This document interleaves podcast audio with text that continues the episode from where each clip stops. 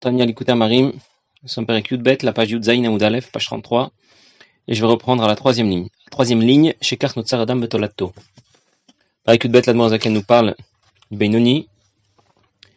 En mot, le Beinoni est, est celui qui, à l'intérieur, n'a pas résolu le problème, le mal n'a pas été évacué, n'a pas été soumis, comme c'est le cas pour le Tzadik, mais il ne contrôle pas non plus l'Elvushim, les vêtements de l'âme que sont Marshava Dibou et Maasé, la pensée, la parole et l'action. Alors que chez le rachat, c'est comme cela que, cela fonctionne. Le rachat lui a perdu le contrôle de Selvushim. Parfois, il arrive, à un rythme plus ou moins régulier, que le mal prenne le dessus. Et l'Admour Zakan était en train de dire que, d'une part, la tula du matin permettait de, de donner plus de force à notre nefesh à Elokit, pour qu'il puisse euh, dominer le Nefesh Abami tout au long de la journée, au moins au moment de la Tfila, et ensuite, comme on va le dire dans, la suite du Berek, euh, rester sur l'inspiration la Tfila du matin et en profiter. Et surtout, et c'est ce dont nous sommes en train de parler, le Moar Shalit Alalev. L'esprit domine le cœur. Ça veut dire c'est dans la nature des choses que l'esprit domine le cœur. Et donc lorsque quelqu'un veut quelque chose, même si ça s'oppose à ce qu'il a envie, eh bien il est capable de se contrôler il y a en, réalité plusieurs façons de comprendre euh, l'idée de Amor Shalit à la lèvre. On pourrait dire que Amor Shalit à la lèvre, l'esprit domine le cœur, ça veut dire que l'esprit est capable d'orienter l'irgage, d'orienter les sentiments dans la bonne direction. Quelqu'un avait des sentiments qui n'étaient pas dans la bonne direction, et l'esprit va être capable de les réorienter dans la bonne. Deuxième façon de comprendre que Amor Shalit à la lèvre, euh, ce serait l'idée de se retenir. Troisième façon, de ne plus du tout y penser. C'est ce dont on va parler tout de suite. Pour dire les choses simplement. Qu'est-ce que ça veut dire un mot chalit à la Lorsque, lorsque le Nefesh Abamid vient me proposer quelque chose, il vient me proposer de profiter de telle et telle chose, euh, de faire quelque chose de permis pour le plaisir ou de faire quelque chose d'interdit, première réponse que je peux lui donner, c'est pas maintenant. On verra ça tout à l'heure, on verra ça demain. Et la deuxième réponse que je peux lui donner ensuite, une fois que j'ai déjà écarté, après je peux lui dire, même pas en rêve. Jamais. Et c'est ce dont on va nous parler tout de suite la Zaken. Alors il dit, Shekar Notzar Adam et C'est comme ça que l'homme a été créé. C'est-à-dire, ça fait partie de sa nature. Shekol Adam, Yachol Birtono Chacun est capable, par euh, sa détermination, sa volonté, de se retenir.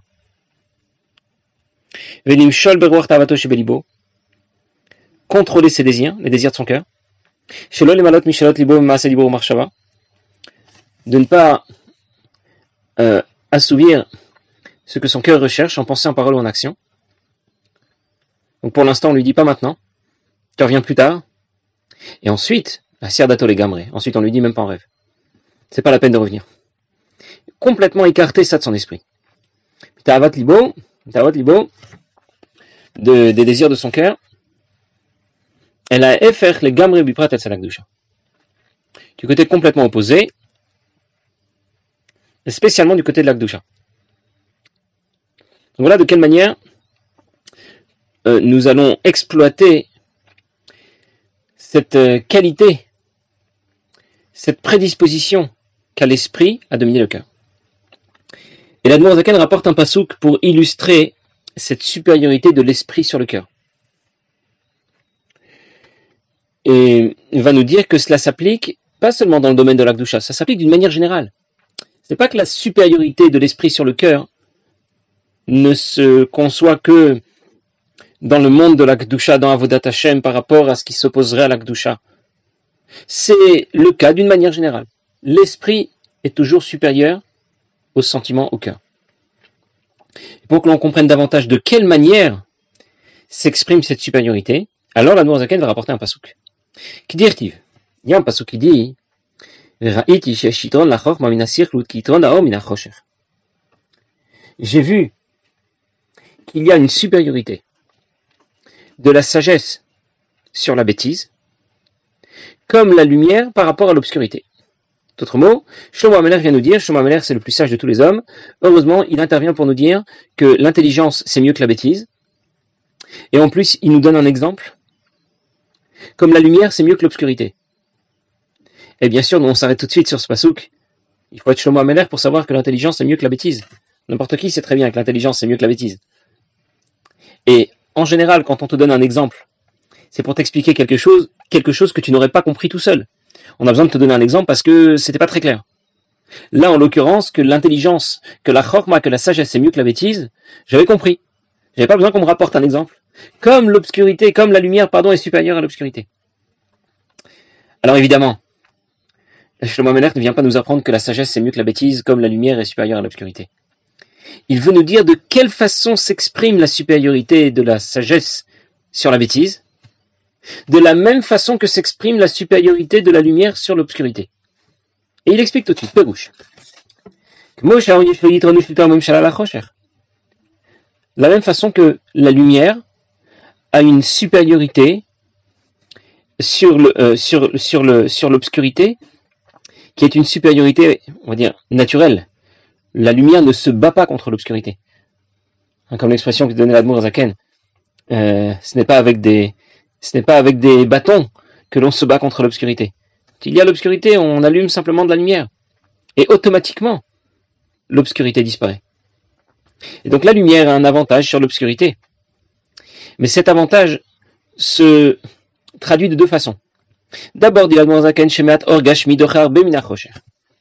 Même s'il n'y a qu'un peu de lumière, eh bien, cela va repousser énormément d'obscurité. C'est la première chose. Et la deuxième chose, et c'est pour ça que l'Admorazaken nous a donné l'exemple de la lumière et de l'obscurité.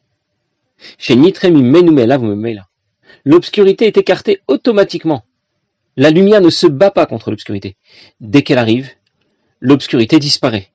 Et donc c'est de cette manière que l'esprit domine le cœur, que la sagesse est supérieure à la bêtise. Premièrement, même s'il n'y en a qu'un peu, il n'y a qu'un peu de lumière, cela va repousser beaucoup d'obscurité. Et donc si tu as la volonté de l'emporter contre les sentiments et les pulsions de ton cœur, eh bien tu réussiras. Même si cette volonté est faible, je vais expliquer tout de suite pourquoi elle est faible. Et deuxièmement, cette supériorité se fait de façon automatique. Alors pourquoi, pourquoi nous disons que le côté de la Gdusha, ce que nous avons dit, un peu de lumière repousse beaucoup d'obscurité? Très bien. Le peu de lumière, ça représente la Gdusha, bien sûr. Beaucoup d'obscurité, ça représente la bêtise qui s'oppose à la Gdusha. Pourquoi la Gdusha est appelée le peu de lumière? On aurait envie de dire que la Gdusha, c'est beaucoup de lumière, au contraire. Le problème, comme disait Rabbi Yitzhak Miberditchov, lorsqu'un jour il s'est adressé à Kadosh Baruch il lui a dit, et Shalom, tu as fait que tu t'es introduit dans les livres, et les plaisirs de ce monde sont devant nos yeux. C'est pour ça que c'est compliqué. Si seulement tu avais pu faire le contraire, que les plaisirs de ce monde se trouvent dans les livres, et que toi tu apparaisses devant nos yeux. Pour cette raison, nous disons, nous avons associé à l'akdusha l'adjectif me'at. C'est un peu. Pourquoi? Parce que ce sont les plaisirs de ce monde qui, nous sautent aux yeux toute la journée. Et du coup, le domaine de l'Akdusha nous semble si loin. Nous, nous ça nous semble être si peu sensible pour nous. Et malgré tout, hâte hors d'Ocher Bechocher. Un peu de cette lumière va repousser beaucoup d'obscurité. Un jour, il est arrivé qu'un des Tmimim a demandé au Rabbi comment, comment gagner, comment l'emporter lorsque l'on a des pensées étrangères. Alors le Rabbi lui a répondu, si un peu de lumière repousse beaucoup d'obscurité,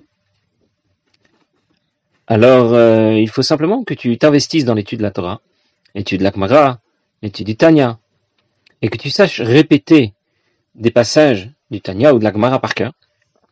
Et alors tes pensées ne sont plus, tes pensées étrangères ne viendront, plus te, perturber. D'ailleurs, ces pensées, on les appelle toujours des pensées étrangères. Mais elles ne sont pas étrangères, c'est les tiennes. C'est celles qui viennent de l'intérieur de toi. Elles on a souvent l'impression qu'elles sont venues d'ailleurs. Pas du tout, c'est, de toi que ça vient.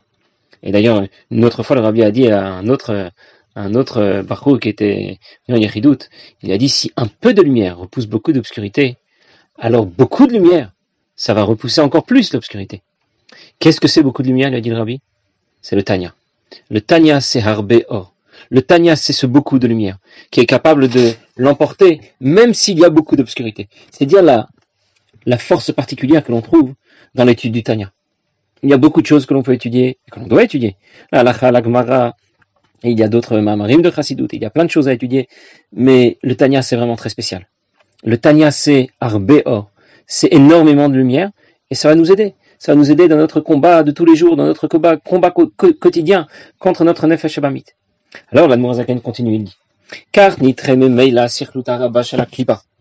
Ainsi sera repoussée la bêtise.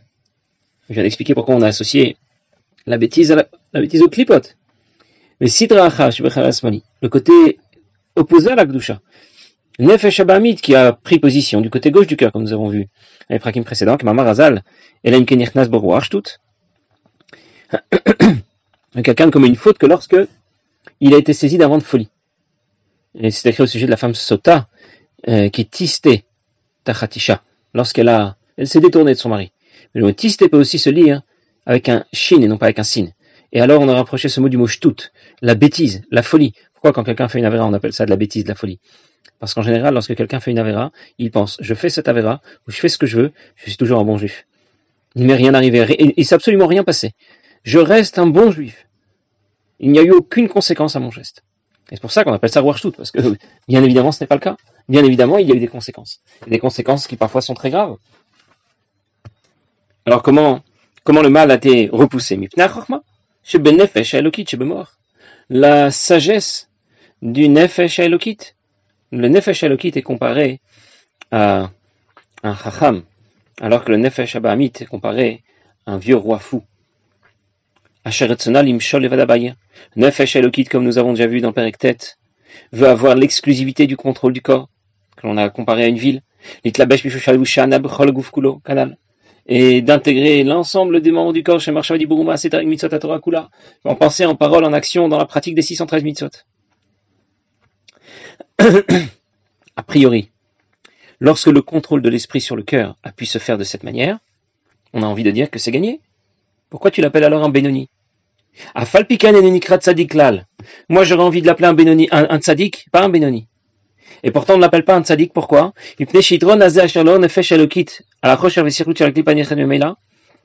Parce que cette supériorité qui s'affirme du Nefesh Elokit sur le Nefesh Abahamit, du Chacham sur le Xil, celui qui est intelligent sur celui qui est idiot, et ne la n'est un contrôle, est une supériorité qui ne va se manifester, s'exprimer qu'au niveau de, nos pensées, de nos paroles et de nos actions.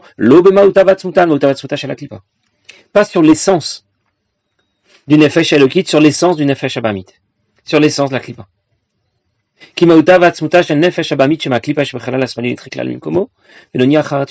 Parce que le mal qui a pris position du côté gauche du cœur, le nefesh abamit, n'a pas été complètement écarté. Après la tfila, il ressurgit parce qu'après la tfila, l'amour de notre euh, Benoni n'est pas aussi fort, ne brûle pas comme une flamme, comme nous avons dit l'autre fois. Et donc ne vient pas effacer, congeler notre nefesh abamit. Il garde un certain amour pour Dieu, un amour dont on va beaucoup parler à partir du Père Cet avam cet amour caché, profond, que nous avons caché au fond de notre cœur. Pour Akadosh Baruch C'est un amour naturel que porte notre nefesh elokit à, à Kadosh Baruch comme Jidber et Kaman, comme on va en parler dans le Père.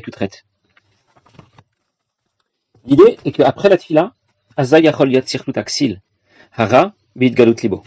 Alors le mal peut ressurgir, se révéler à nouveau, mais attention, pas en pensée, en parole ou en action, seulement au fond de son cœur. Et désirer toutes les choses de ce monde.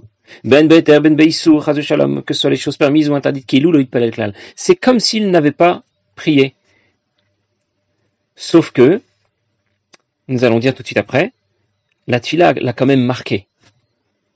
L'émotion qu'il a pu ressentir pour Akadosh Baruch au moment de la tfila, ça va quand même laisser une trace que notre Bénéni va, pouvoir exploiter.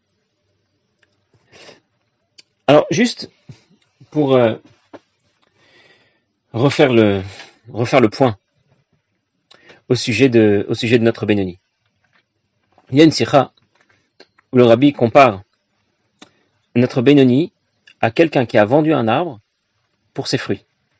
Il y a une halakha, Rambam ailleurs, qui dit qu'on ne peut pas vendre quelque chose d'avoir chez le Olam. On ne peut pas vendre quelque chose qui n'existe pas. Donc je ne peux pas vendre à quelqu'un euh, les fruits qui pousseront sur cet arbre. Bah, parce que pour l'instant, il n'y a pas de fruits. Donc je ne vends pas du vent. Par contre, je peux vendre l'arbre avec les fruits. S'il y a des fruits sur l'arbre, c'est très bien. Il y a tout de même une solution. Si je veux vendre les fruits qui vont, qui vont pousser à quelqu'un, je vais lui dire, je te vends l'arbre, pas pour l'arbre. Je ne te le vends que pour ses fruits. Je ne sais pas si on peut dire l'usufruit. En tout cas, je te vends l'arbre, mais seulement pour ses fruits. Et le rabbi explique que dans cette halakha, nous, allons trouver la description du Benoni. Qu'est-ce que c'est un Benoni? C'est quelqu'un qui n'a pas le contrôle du Sechel et du Regesh, qui n'a pas le contrôle au fond de lui du bien sur le mal, du Nefesh Elokit sur le Nefesh Abamit. Mais il a au moins un peu ce contrôle, au moins concernant les fruits. C'est vrai, il n'a pas acquis l'arbre lui-même, mais les fruits au moins sont à lui. Et les fruits ici, ça représente les Lvushim, les vêtements de l'âme, les pensées, les paroles, les actions. À qui il les a fait, euh, à qui il les a donnés, à qui il les a fait acquérir? À Kadosh Baruch Alors à défaut de pouvoir offrir à Kadosh Baruch l'arbre et les fruits, ça veut dire à la fois mon essence et en même temps l'elvushim d'un neshama. Parce qu'à l'intérieur, eh bien, ça ne se passe pas convenablement. Au moins, je vais offrir à Kadosh Baruch les fruits. Et bien sûr, le corps de l'arbre est ici euh, engagé dans cette, euh, dans cette transaction où je donne les fruits. Je récapitule ce que la laquelle nous a expliqué jusqu'ici. Nous sommes tout à fait capables de réussir. Devenir un Benoni, c'est tout à fait dans nos moyens. Pourquoi? D'abord, la laquelle nous a dit nous allons saisir l'opportunité de la tfila du matin. Nous en avons parlé au tout début du Péric. Ensuite, la laquelle nous a dit c'est vrai, après la tfila du matin, euh, euh, le, mal, le mal, nefesh surgit à nouveau. Alors la laquelle nous a dit deux choses. D'abord, un moar chalit à la lèvre. Même s'il ressurgit, tu es capable de le contrôler. Deuxièmement, la tfila s'est arrêtée, mais elle t'a marqué. Elle a laissé une trace qui va t'aider dans ton combat tout au long de la journée contre le mal, contre le nefesh abamit. Là, on aurait envie de dire, mais une, seconde, pourquoi on a besoin de me dire, d'une part, un moar chalit à la lèvre, que l'esprit domine le cœur, et d'autre part, la tfila va nous aider, nous allons euh, continuer à exploiter l'émotion de la tfila tout au long de la journée. Si déjà l'esprit domine le cœur, pourquoi avoir besoin de surfer sur l'émotion de la tfila qui se poursuivrait tout au long de la journée? C'est que quand, quand, est-ce que nous disons que l'esprit domine le cœur? Quand l'esprit est déterminé. L'esprit est déterminé, je sais ce que je veux, j'ai une volonté de faire, le cœur n'a plus son mot à dire. Les émotions ne vont absolument plus s'exprimer dans la mauvaise direction. Le problème va survenir pour notre Benoni, parce que précisément, au fond de lui, le Nefesh Abamit surgit. Il lui envoie une idée. Il lui envoie ce que nous allons appeler un hérour, une pensée furtive. Et du coup, la détermination et la volonté du mort, de l'esprit, n'est pas celle que l'on attendait. Pour cette raison que la nous dit, qu'est-ce qui va prendre le relais si le, si le concept de Amor Shalit à la lèvre n'est pas suffisant, si ta détermination et ta volonté ne sont pas à la hauteur, alors, euh, qu'est-ce qui va prendre le relais? C'est l'émotion de la tfila du matin qui se poursuivra, qui t'a marqué et qui va t'aider tout au long de la journée. Bien sûr, vous avez certainement entendu parler de cette histoire où Binyamin Netanyahu est allé voir le rabbi lorsqu'il était euh, l'ambassadeur d'Israël aux États-Unis. Et le rabbi lui a dit, euh, Binyamin Netanyahu lui, a dit, rabbi, je suis venu vous voir. Et le rabbi a souri, il a dit seulement me voir, pas parler. Et finalement, ils ont parlé pendant 45 minutes. Et le rabbi lui a expliqué quelle était sa mission aux Nations Unies et comment euh, présenter la vérité aux yeux de, tous. Et dans cette même euh, euh, discussion qu'a eu le rabbi avec Benjamin Netanyahu, il lui a dit, c'est quelque chose qui a, qui a beaucoup tourné, que tout le monde connaît, j'imagine. Le rabbi lui a dit, vous allez aller dans une maison sombre et obscure, un endroit qui est sombre et obscur. Il voulait désigner par là les Nations Unies. Et vous devez vous souvenir que même dans l'obscurité la plus terrible, eh bien, en allumant juste une petite lumière, eh bien, l'obscurité disparaît. Et le rabbi lui a dit encore d'autres lui a, lui a, lui a, lui a délivré d'autres enseignements, mais lui-même raconte qu'il a vraiment vécu cela. C'est vraiment cette, cette phrase qui l'a accompagné et qui lui a donné le courage, euh, la, la, ténacité de, de, voilà, de, s'opposer à toutes les nations qui ne font que condamner Israël du début à la fin, début à la fin de l'année. Voilà, un peu de lumière peut donc l'emporter sur beaucoup d'obscurité. Euh, nous n'avons pas encore terminé avec le Père bête, la, la a encore euh, d'autres éléments à nous raconter au sujet du Benoni, mais nous laissons ça pour la prochaine fois. Bezrat Hashem, passez une bonne journée.